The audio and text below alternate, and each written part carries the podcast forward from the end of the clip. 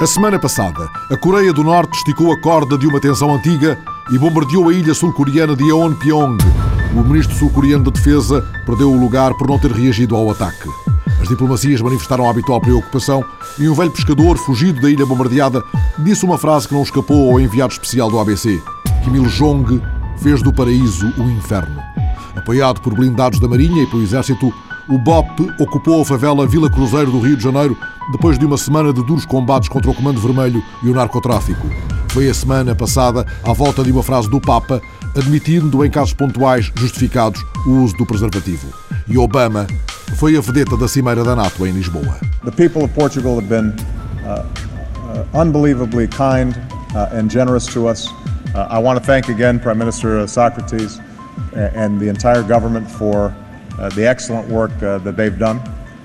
and and I hope that we're going to be able to return the favor next year. So, obrigado. No fim dos trabalhos, Rasmussen redefiniu o plano para a retirada do Afeganistão. I find it realistic to fulfill the goal of handing over lead responsibility for the security to the Afghan security forces all over Afghanistan by the end of 2014. Sócrates identificou uma esquina da história. Quando um dia se fizer com mais objetividade a história desta cimeira, perceber-se-á que esta cimeira é um marco na história da NATO, um marco na questão estratégica dos aliados e um marco também naquilo que é a segurança global. No que chegou a ser interpretado como um asiago de já vu, Sócrates chamou Luís Amado para a fotografia. O Sr. Ministro dos Negócios Estrangeiros tem feito um grande trabalho pela diplomacia. O Sr. Ministro dos Negócios Estrangeiros esteve presente comigo quando fizemos a presidência portuguesa. E que presidência! Tratado de Lisboa, Cimeira com a África, a Cimeira com o Brasil. O Sr. Eh, Ministro dos Negócios Estrangeiros esteve presente e bem presente quando Portugal foi eleito para o Conselho de Segurança. E o Sr. Ministro dos Negócios Estrangeiros esteve presente quando Portugal organizou uma Cimeira da NATO que fica para a história da NATO. É isto que conta. Ele tem feito aquilo que eu chamo um bom trabalho. No início da semana passada, Brian Cohen, o primeiro-ministro irlandês, bateu à porta da União e do FMI e obteve um acordo de princípio para um apoio financeiro de quase 100 mil milhões de euros. I can confirm that the government has today decided that Ireland apply a oposição pediu a imediata demissão do primeiro-ministro, que se recusou a tomar tal iniciativa. Os verdes abandonaram a coligação governamental e pediram eleições antecipadas, aliás, já anunciadas. A crise política instalou-se enquanto o governo tenta aplicar um drástico plano de austeridade que prevê a redução de quase 25 mil postos de trabalho na função pública e uma redução dos apoios sociais em 2,8 mil milhões de euros, bem como cortes muito duros nas pensões e um aumento geral nos impostos, à exceção do IRC. A meio da semana, o ministro das Finanças de Dublin garantia que o debilitado Tigre Celta não vai provocar o fim da zona euro, depois de ter escrito um artigo no Financial Times prometendo que a Irlanda há de renascer. O Financial Times haveria, aliás, de lançar o foco sobre Portugal, escrevendo que a maioria dos países da zona euro e o Banco Central Europeu estariam já a pressionar Lisboa para um pedido de ajuda. Mas a notícia foi ontem desmentida pelo Ministério Alemão das Finanças, que não prevê sequer a necessidade de tal ajuda. Outras vozes, como as de Jean-Claude Juncker e Herman Van Rompuy, rejeitaram, entretanto, a comparação entre a Irlanda e Portugal, sublinhando afinal o ponto anteriormente afirmado pelo Presidente da República. Eu tive o cuidado de explicar isso bem ao Presidente Obama. É muito diferente da Irlanda e muito diferente eh, da Grécia. Eu expliquei-lhe três pontos ao Presidente Obama. Primeiro, nós não temos qualquer crise no nosso sistema bancário. Em segundo lugar, nós não tivemos uma bolha imobiliária. Em terceiro lugar, o nosso nível de endividamento público está na média da União Europeia. O Presidente Obama disse que a sua administração reconhecia, e já foram feitas eh, declarações nesse sentido, da diferença de Portugal em relação a outros países da Europa do Sul. E Luís Amado? A situação da Irlanda, como tem sido dito e redito é bem diferente da situação portuguesa, mas a dinâmica de contágio que a situação irlandesa colocava aos mercados dos países periféricos, em particular à dívida soberana dos países periféricos, não deixava de constituir um fator de risco. E logo após a decisão irlandesa, também Sócrates veio dizer que o pedido de Dublin não inquieta o governo de Lisboa. Portugal estava a ser arrastado por um efeito de contágio com uh, a situação de desconfiança relativamente à Irlanda. Espero que uh, a decisão do governo irlandês ponha cobro a essa incerteza e que restaure a confiança nos mercados, porque não há nenhuma razão de desconfiança relativamente a Portugal. E Sócrates não gostou da ideia de um possível eco português do pedido de ajuda da Irlanda. O que eu vejo é que há muitos que acham, falando muito no FMI, podem contribuir para que uh, o país uh, recorra a, uma, a alguma espécie de ajuda. Foi esta declaração produzida na véspera de uma greve geral, durante a qual Sócrates manteve o silêncio. Foi para os sindicatos a maior greve de sempre, com uma adesão global de 85%, mas o governo não apurou mais do que 29% de grevistas na administração central. A dança dos números e dos argumentos entre Carvalho da Silva e João Proença, por um lado, e a ministra Helena André, por outro, deu a cor costumeira a um protesto de grande dimensão. Tiveram envolvidos nesta greve geral mais de 3 milhões de trabalhadores e trabalhadoras portugueses. Quanto a nós, é a maior greve de sempre, porque é a maior greve que a de 88 e, simultaneamente, é uma greve que, quando comparada com as greves de caráter setorial, na grande maioria dos casos, traduz uma maior adesão agora em termos de greve geral do que as greves setoriais que houve, incluindo na área da administração pública. De uma forma geral, as taxas de adesão são mais elevadas na administração pública no setor dos transportes. Nós estamos perante, por exemplo, casos em que há a paralisação total da atividade seja em consequência da adesão à greve, eh, e como exemplo temos a Soflusa e a Transtejo, seja devido ao encerramento da empresa por razões de segurança, como é o caso do Metro de Lisboa. na generalidade das empresas de transportes para as quais nós dispomos de informação, às 12h30 verificavam-se também taxas de adesão muito variáveis que podem variar entre um mínimo de 5,9% e um máximo de 95%. Ora, os números não dizem o essencial, no entender da deputada socialista Maria José Gamboa, que apelou ao diálogo na concertação social. Os números não são muito importantes. É mais importante o sentido que os trabalhadores colocam, por exemplo, eh, no dia de hoje, em relação àquilo que os ameaça. Hoje, os trabalhadores provavelmente quiseram falar menos da sua situação em Portugal e falar mais da sua situação na Europa porque hoje Portugal não é ameaçador para os portugueses. Hoje o contexto da Europa é que é absolutamente ameaçador para Portugal e para os trabalhadores portugueses. A greve geral deixou Portugal com escolas e repartições de finanças fechadas, mais de mil comboios suprimidos, mais de 500 ligações fluviais anuladas, portos encerrados, mais de 5.500 consultas adiadas em hospitais de norte a sul. Um país isolado, escreveram alguns jornais europeus. Na manhã da rádio, a repórter Ana Catarina Santos descrevia um aeroporto fantasma. Parece um aeroporto de brincar, tudo vazio. Todas as uh, saídas e chegadas a vermelho nos placares de informação aos passageiros, só que não há passageiros. Como é que o governo deve interpretar esta greve? A pergunta foi feita a Maria João Rodrigues, antiga ministra do Emprego do governo de Guterres. Uma greve e uma manifestação pública numa situação destas tem que ser compreendida do ponto de vista humano e acho que qualquer político com o mínimo sentido humano terá que compreender isso. Uh, a questão-chave que segue é saber se o país, para além dessa indignação que pode manifestar, uh, é saber se ele consegue consertar-se para escolher esta via de reforço de atividades com capacidade exportadora, assentando não em baixos salários, mas em eh, melhor gestão das empresas, mais qualificação das pessoas, Uh, e é esse esforço concertado que tem que ser feito. Um novo rumo a partir de hoje propôs, entretanto, a deputada socialista Maria José Gamboa. A partir de hoje, há uma outra dimensão que se abre para os trabalhadores portugueses, que é a consciência de que, em conjunto, temos que construir, provavelmente em sede de concertação social, porque é a sede onde se constrói também a paz social em Portugal um novo rumo para uma situação de crise muito violenta que atinge Portugal. Francisco Louçã disse que esta greve geral vai ter consequências políticas e ouviu-se ainda, a semana passada, uma palavra de Paulo Portas. Eu gostava de dar uma palavra àqueles que não podem fazer greve porque estão desempregados, porque um dia de salário faz diferença nos seus rendimentos ou porque têm que lutar todos os dias para manter as suas empresas abertas. Dito isto, que outros líderes partidários não diriam. Eu fui o primeiro a dizer que havia muita insatisfação no país o que levou muita gente a fazer esta greve. Numa declaração de oito minutos, previamente gravada, Jerónimo de Sousa não teve uma palavra sequer para a UGT. O PCP saúda a CGTP, o Movimento Sindical Unitário e todas as estruturas representativas dos trabalhadores pela sua ação e capacidade de organização. A CGTP confirma-se e afirma-se como a grande central sindical dos trabalhadores portugueses, referência incontornável para a defesa dos interesses dos trabalhadores e do futuro do país. Mais tarde, em entrevista à TSF, o secretário-geral do PCP explicou a separação das águas. Valorizamos fundamentalmente os trabalhadores e até sindicatos, naturalmente da CGTP como grande protagonista, mas também a contribuição que esses sindicatos da UGT deram. Mas eu acho que o que se deve valorizar, porque coragem não é decidir a greve geral, coragem é fazê-la.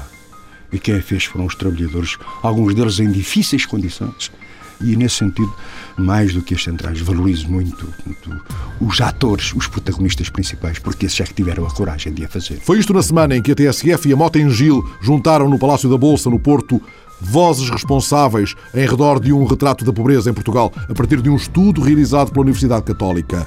Isabel Jonet, a presidente do Banco Alimentar contra a Fome, foi passando as sequências desse retrato. Registou-se nos últimos anos um grande acréscimo da procura de apoio explicado sobretudo pelo desemprego, 89,3%, pelo aumento das situações de endividamento, 58,8%, e por situações de divórcio, abandono do lar, 42,6%.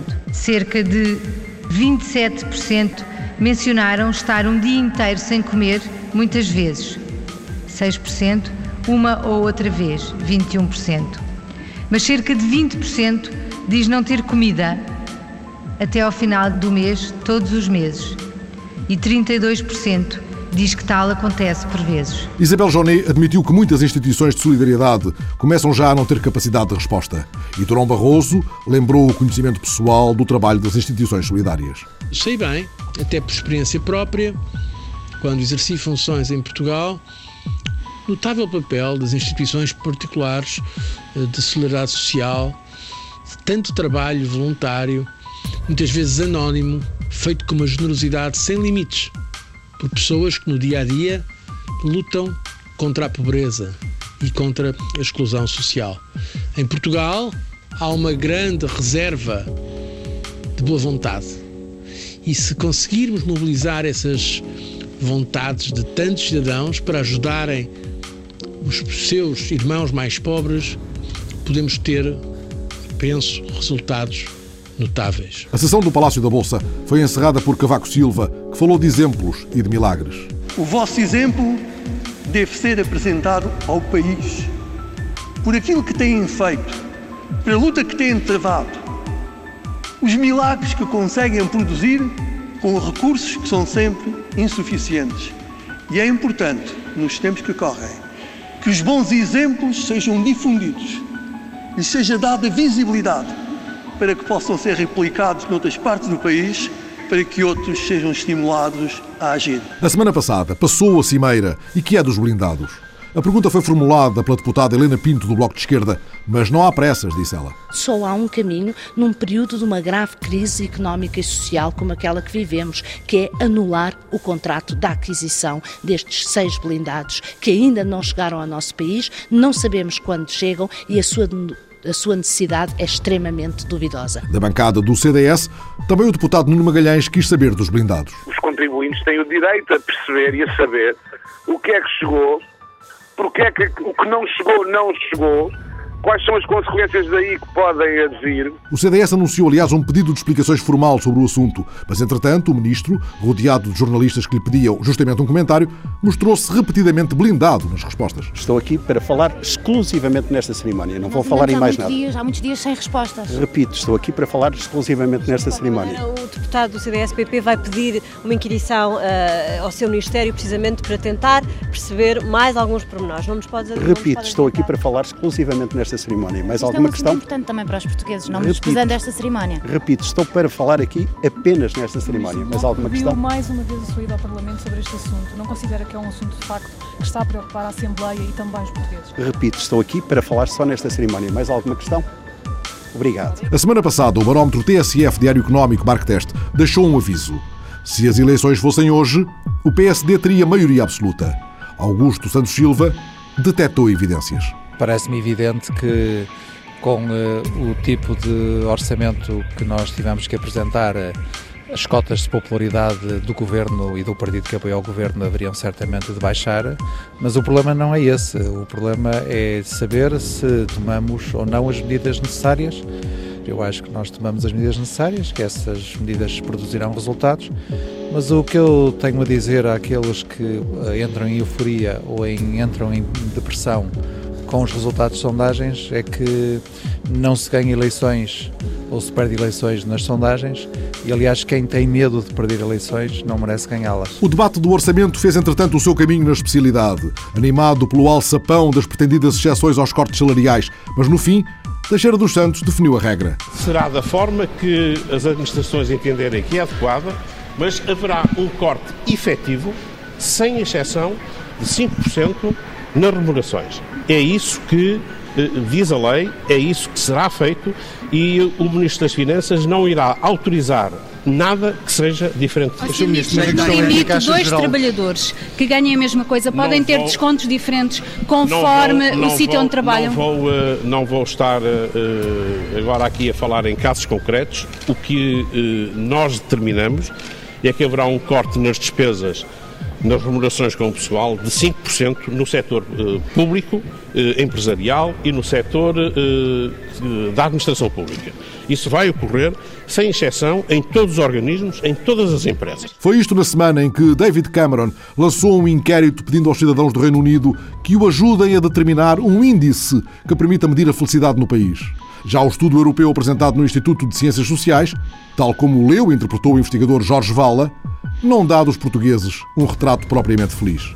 Portugal distancia-se uh, claramente no que toca às percepções de felicidade pessoal, no que toca às percepções de bem-estar, no que toca à percepção uh, de saúde uh, física, fica muito abaixo do conjunto dos países da União Europeia para alargamento e muitíssimo abaixo do conjunto dos países nórdicos. Como se costuma dizer em tantas outras disciplinas, também nesta ficámos abaixo da média europeia a semana passada.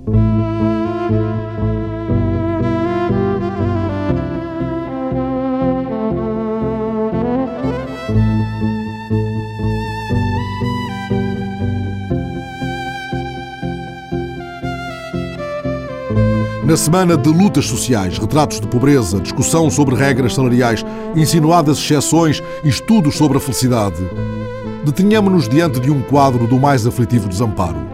Aquela mulher que ali vai à chuva, caminhando para a cova aberta no cemitério da Ajuda, pertence à Irmandade da Misericórdia de São Roque de Lisboa. A seu lado vai outra mulher que veio acompanhá-la e há sem-abrigo que vai enterrar. Elas são voluntárias, acompanham os mortos sem ninguém. Porque há, em Portugal, às centenas todos os anos, os que morrem e vão enterrar em absoluta solidão. Ali vão por isso agora, à chuva intensa, as duas mulheres, o padre, os dois coveiros, os dois homens da agência funerária e o repórter Ricardo Oliveira Duarte. Hoje estamos no cemitério da Ajuda, eh, estamos a acompanhar um corpo que ficou na cidade, num hospital, eh, sem que a família reclamasse o corpo, portanto não se conseguiu, nem durante o internamento da senhora, nem depois da morte, reconhecer nenhum familiar. É uma idosa com 98 anos, não sabemos muito mais do que isso. A quem a Misericórdia de Lisboa ficou responsável por fazer o funeral e a Irmandade de São Roque em fazer o acompanhamento religioso. A carrinha preta da agência funerária marca o passo. Atrás dela, Ana Campos Reis segue de braço dado com uma amiga, também voluntária. Depois. Depois não vê mais ninguém.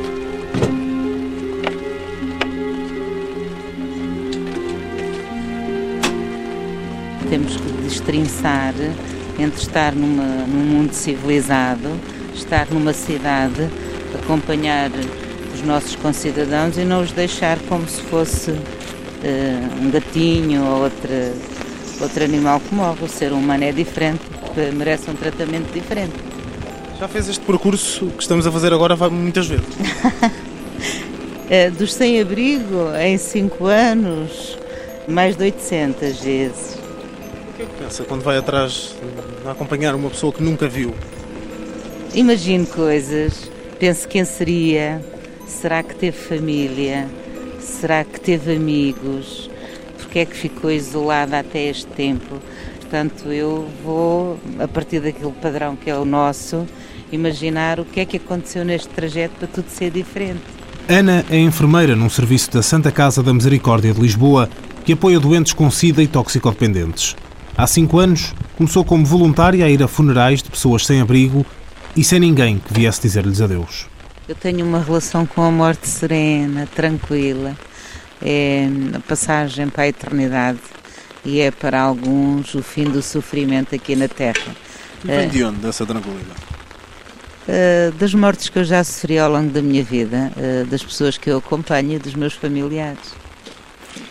E, e, se eu não acompanhasse isso com tranquilidade, não teria capacidade sequer para sair à rua, porque já morreu tanta gente.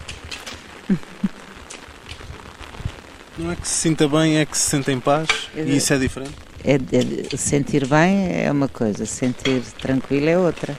O que eu sinto é a tranquilidade. Sinto uma grande tranquilidade. Por alguém que vai ter uh, os mesmos cuidados do que se estivesse aqui 100 pessoas, portanto vai ser enterrado da mesma forma, vai ter as mesmas flores, teve a mesma oração. Uh, e portanto isso dá-me uma grande tranquilidade de poder participar nesta, nesta ação. Alguma vez depois veio a conhecer uh, os familiares de alguém que sim, tinha? Sim, muitas vezes. Já tem acontecido. Depois, uh, às vezes, passado uns anos, virem à misericórdia à procura. Principalmente nos mais novos e nos que vão morrendo por aí, nos trajetos da droga e da toxicodependência. Dos idosos não tenho conhecimento que alguém volte a reclamar. Eu próprio encontro muitas vezes nestes funerais utentes que frequentavam o serviço e que deixaram de frequentar. Uh, os que não têm nome, aí é completamente impossível alguém voltar a perceber quem era a pessoa. Depois, uh, qual é a reação dos familiares quando a conhecem e sabem que veio não, não, não temos muita proximidade com os familiares e é estranho que normalmente o que acontece aos familiares é como se nós fôssemos o rosto da falha deles e, portanto, nem sempre o encontro é agradável. Entretanto, a chuva continua a não dar tréguas no cemitério da ajuda. A capela será um bom abrigo. Sim, não, eu fico aqui na capela porque quando chegar um motorista eles telefonam. Obrigadíssimo lá ver se... Para mim é tão natural acompanhar um funeral como receber uma pessoa no serviço. Como ajudar alguém a, a, a passar uma passadeira, como fazer outras coisas do cotidiano, não é? Esta é uma etapa da vida, esta é uma passagem importante para nós católicos, porque é a saída daqui para a eternidade. Portanto, é um momento em que é muito natural para nós. Há uns funerais que custam mais ou menos do que outros? Sim. É lógico que há uns que custam mais ou menos do que outros. Por exemplo, o meu sentimento quando, quando acompanho uma pessoa de 98 anos tem que ser diferente de quando acompanho um bebê. E quando penso onde é que estão os pais, uh, o que é que aconteceu na vida deles para lhe tirar capacidades de acompanharem o filho, para o bebê estar aqui sozinho. E, e já presenciou muitos casos desses? Sim, vários. Isso inquieta? Muito. Que sociedade é esta? Cada vez vai haver mais ou menos bebês. Eh, Porque é que há bebês nesta situação? Como é que são deixados esses bebês? Como é que chegam até aqui? Uh, ou os que são encontrados, não é? Uh, ou os que são deixados nas maternidades, ou os que morrem nos hospitais pediátricos e que a família não reclama o corpo. Há várias formas de chegar a esta situação sem ninguém. As que eu conheço são estas. A frase acabada de proferir traz tristeza a uns olhos que até agora só tinham sido reflexo de tranquilidade. Mudemos, pois, de assunto. Apelemos à memória. Ainda se lembra do primeiro funeral de um sem-abrigo a que foi? Lembro-me, lembro muito bem de um funeral que fiz. Eu estava com um colega meu da Irmandade. Quando estávamos a fazer a oração, eu vejo duas enfermeiras com uma coroa de flores. Eu conheci uma delas e disse: Meu Deus, será que algum familiar daquela minha colega virou sem abrigo? Porque é que esteve no julgamento sozinho? Sei lá, o pensamento não trava, a gente vai pensando coisas. E elas também acharam muito estranho que eu tivesse. Então chegámos à conclusão que eu estava pela Irmandade de São Roque e elas eram enfermeiras do serviço onde o senhor teve internado muitos anos sem ninguém o visitar. Aliás, a coroa, a fitinha, dizia de todos os amigos que foram a tua família. E o mais marcante, se é que houve algum? Houve, e foi exatamente aqui onde nós estamos. Foi um funeral que marcou profundamente. Eu chego aqui, estava uma senhora muito bem arranjada, eh, também à espera do funeral de sem-abrigo, e percebi-me que era a advogada dessa senhora. Era uma senhora tinha outrora sido da classe média alta, com um casamento normal. Houve uma separação. Ela teve uma doença grave, era uma mulher com 50 e poucos anos, e enquanto fez o internamento dessa doença grave, que ela tinha a percepção que ia morrer, ela eh, pediu o divórcio e a advogada, a senhora que estava ali, vinha certificar-se de um pedido que esta senhora tinha feito queria ter a certeza que era enterrada sem o nome do marido. Não queria, nem no derradeiro momento, ter que ver com aquele homem e que, vivendo muito bem, a deixou na maior das misérias, nem sequer eh, para pagar o funeral. E a advogada fez questão de vir certificar isso. E é lógico que isso inquieta, isso preocupa. Durante muito tempo eu pensei que valores é que norteiam as pessoas para alguém que vive muito bem deixar uma ex-mulher morrer num hospital sem ninguém e nem ter direito a um funeral pago pelos familiares. E isso faz pensar, não é? Como é que as pessoas se relacionam. Vê aqui o espelho de uma sociedade conturbada? Não, vejo que numa, numa sociedade há de tudo, não é? Numa sociedade há gente que está muito bem e há sempre franjas que estão muito mal espero é que estas sejam sempre as exceções para confirmar as regras dos que estão bem. Não sou muito pessimista. Conversas sobre a morte e a vida. Até ao próximo adeus. E venha mais chuva, que é tempo dela, e que a chuva ajude a vingar as hortas comunitárias que vão surgindo todos os dias um pouco por todo o lado. Mas a semana passada, um protocolo assinado entre a Agrobio e a Câmara Municipal de Loures alargou o conceito, prevendo a criação de hortas comunitárias em terrenos do município e hortas empresariais. A importância deste protocolo é tanto maior quanto envolve parcerias locais. A Agrobio acredita que é no local que está a capacidade de gerar desenvolvimento sustentável. Por aí começa justamente a conversa com Jaime Ferreira, presidente da Agrobio, a que assim voa mais longe a Joaninha, seu símbolo. Sim, sim. Mas é, é, é, é preciso continuar sempre a investir nela e estarmos sempre à procura de novas oportunidades e, sobretudo, fazer chegar ao maior número possível de pessoas. E é disso que se trata. Esta incursão no Conselho de Loures supõe que é, de algum modo, um apelo ao regresso aos velhos métodos agrícolas da zona saloia? Também também, porque de facto o Conselho de Louros tem um, uma história muito grande à volta da agricultura e, sobretudo, da hortofruticultura, das hortas que abasteciam de legumes a cidade de Lisboa há 30, 40 anos, 50% dos legumes que abasteciam a cidade de Lisboa vinham de, do Conselho de Louros. Portanto, há que recuperar essa possibilidade, agora já de outra forma, obviamente, sem utilizar, mas o recorrente, que era aquilo que, que as pessoas faziam nessa época, também não usavam os pesticidas, também não usavam adubos químicos de usavam processos naturais, e para dizer que isto é possível fazer. Com outras práticas. E, exatamente, com práticas mais evoluídas, com uh, controle moderno de, de pragas e doenças, mas sobretudo envolvendo as pessoas, e é disso que se trata. Que pessoas é que vão envolver? São pessoas quaisquer que surjam, que venham, ou pessoas selecionadas num dado quadro? A ideia é um misto entre selecionar pessoas e, e, pessoas que estejam disponíveis para colaborar nesta parceria, que tem várias vertentes. Eh, um é fazer hortas sociais, outro é promover a alimentação saudável nas escolas através da incorporação dos produtos biológicos, de preferência produzidos na região, em Loures. Outra ainda é ligar também as empresas, o tecido empresarial a, a isto, eh, não só de poder colaborar, desenvolver as tais hortas, chamadas hortas empresariais, que no fundo não, não são mais também do que aproveitar terrenos que, por um lado, as próprias empresas tenham junto aos seus escritórios, às suas fábricas, mas, por outro lado, outros terrenos que estejam devolutos, eh, que estejam desocupados e que possam vir a ser apoiados por essas empresas na produção de produtos biológicos, utilizando incorporando pessoas que de alguma forma não têm atividade, estão no desemprego, têm carências e, portanto, mas é uma participação e uma parceria ativa. Isto não se trata aqui de, de ceder terreno e amanhece. Não, não, não é isso. É acompanhadas uh, até uh, a instalação de mercados locais para escoamento dos produtos, portanto, na primeira fase autoabastecimento, mas se houver excedentes, ir fazer novos mercados porque aqui, e eu não, não obviamente, há uma, uma, iniciativa muito importante que decorreu na semana passada, que foi sobre a,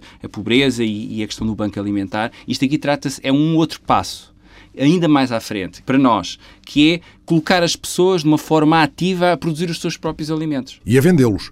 A senha não é cultivem e abasteçam-se. Mas cultivem, abasteçam-se e criem oportunidades de negócio. E uma parte desse negócio há de, entretanto, reverter para as ações de solidariedade desencadeadas por outras organizações. Assim sendo, o que aí vem com este caudal de entusiasmo pode criar uma bola de neve? eu acho que, mesmo dentro do Conselho de Louros, o que é muito curioso, ontem mesmo, chegaram-se rapidamente ao pé de nós vários presidentes de junta a dizer quando é que começamos. Portanto, eu acho que há aqui uma predisposição e o um interesse, se calhar, e é aí que nós estamos. Nós queremos começar amanhã no terreno, porque de facto uh, urge, neste caso, envolver as pessoas que têm carências e que podem, mas de uma forma ativa, colaborar na sua própria subsistência e rendimento. A designação exata do projeto é Horta Biológica Comunitária, é assim que devemos entender? É, bem, isso é uma, é uma parte do projeto, mas é uma parte importante do projeto. O, o projeto é mais, é, no fundo, é, é desenvolver, enfim, é um chavão, mas é desenvolver a agricultura biológica no Conselho do Eres nas diversas vertentes. Porque a agricultura biológica tem uma série de princípios que têm a ver com a dignidade do homem, com o bem-estar animal, com a produção de alimentos saudáveis, com o equilíbrio da natureza. Portanto, tudo isto se enquadra e tudo isto tem estas saídas. No fundo, isto é o desenvolvimento sustentável que se pretende para o Conselho de Lourdes. Aliás, como nos avisa a Joaninha, muitas vezes a agricultura biológica ajuda também a mitigar as alterações climáticas. Exatamente. E há números, é possível medir sim, essa, sim. essa capacidade de regeneração sim. se o planeta de repente sim, adotasse esta via. Sim, sim, sim. Eu acho que esta é uma, é uma via possível, mas existe de todos nós eh, participação. Já seja, Ferreira, a formação é uma vertente importante também da ação da Agrobio. É, é. Foi sempre desde o princípio da nossa associação possibilitar às pessoas aprender sobre a agricultura biológica, sobre as mais diversas formas.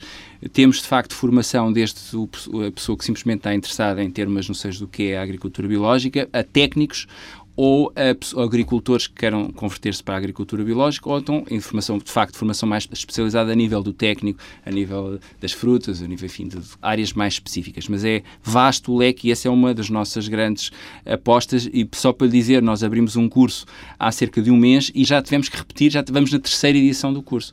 Esta quinta-feira, sei que foi ao Algarve, foi a Lagos, o que é que aconteceu aí? Tratou-se precisamente, uh, no fundo, de, tentar promover a agricultura, uh, mas envolvendo os agricultores locais para uh, fazerem um mercado. Nós vamos, no fundo, fazer um mercado local com os produtores locais, possibilitando que a população de Lagos possa ter produtos biológicos acessíveis, falamos do preço, e próximos, porque é em Lagos, numa cidade onde vive com certeza muita gente que terá a possibilidade de comprar produtos Desmontando biológicos. a ideia de que o produto biológico é mais caro. Exatamente. Mas é ou não é mais caro? O produto biológico é, de facto, um bocado mais caro, mas isso uh, radica, de facto, da sua forma de produção. E distribuição. Mas, exatamente. E, portanto, mas isso radica numa coisa, que é, há pouco produto biológico disponível e isso faz de facto aumentar o preço. Mas a questão básica é o seguinte: se nós pensarmos que o produto convencional da agricultura não incorpora os custos que tem eh, no ambiente, da poluição no ambiente e também da nossa saúde, que traz os resíduos e polui o ambiente,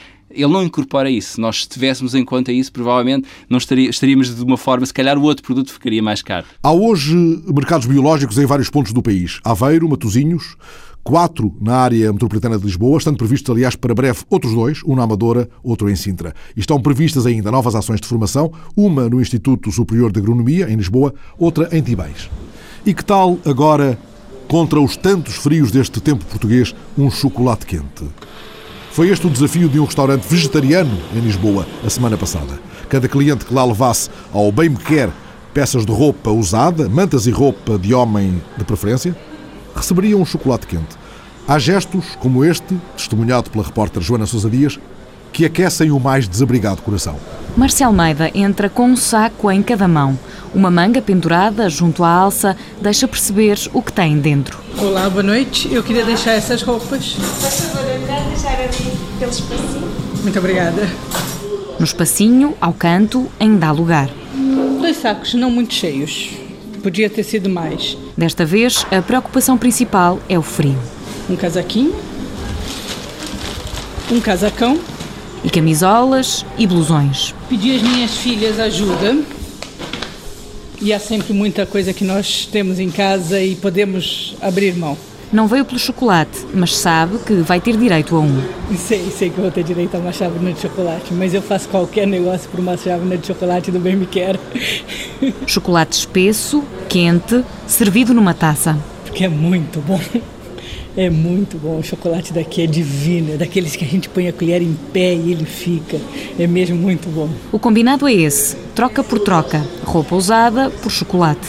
A combinação é ser uma ajuda saborosa, ou seja, trazerem roupa que seja útil para os sem-abrigo, que seja usável, obviamente, cobertores, uh, sapatos, aquilo que é, que é necessário nesta altura, tão necessário nesta altura do ano, e oferecer uma chávena de chocolate quente pela deslocação de entregarem as coisas ao bem quer. Paula Cascais é dona do restaurante vegetariano e da ideia. Tem a ver com a chuva, tem a ver com o frio, com o estar dentro de casa, o ser algo confortável e reconfortante e portanto surgiu a ideia de, de, confortar também um bocadinho as pessoas que vêm trazer as roupas, que vão reconfortar as pessoas que nada têm, uh, portanto, e o chocolate ajuda a fazer essa ligação. Pensou, publicou no Facebook e teve várias respostas, tudo muito rápido. Foi, foi mesmo de repente, foi, olha, por que não? Pronto, portanto, era, era mesmo o intuito de, de oferecer um miminho a quem também nos vai trazer um miminho para podermos ajudar outras pessoas.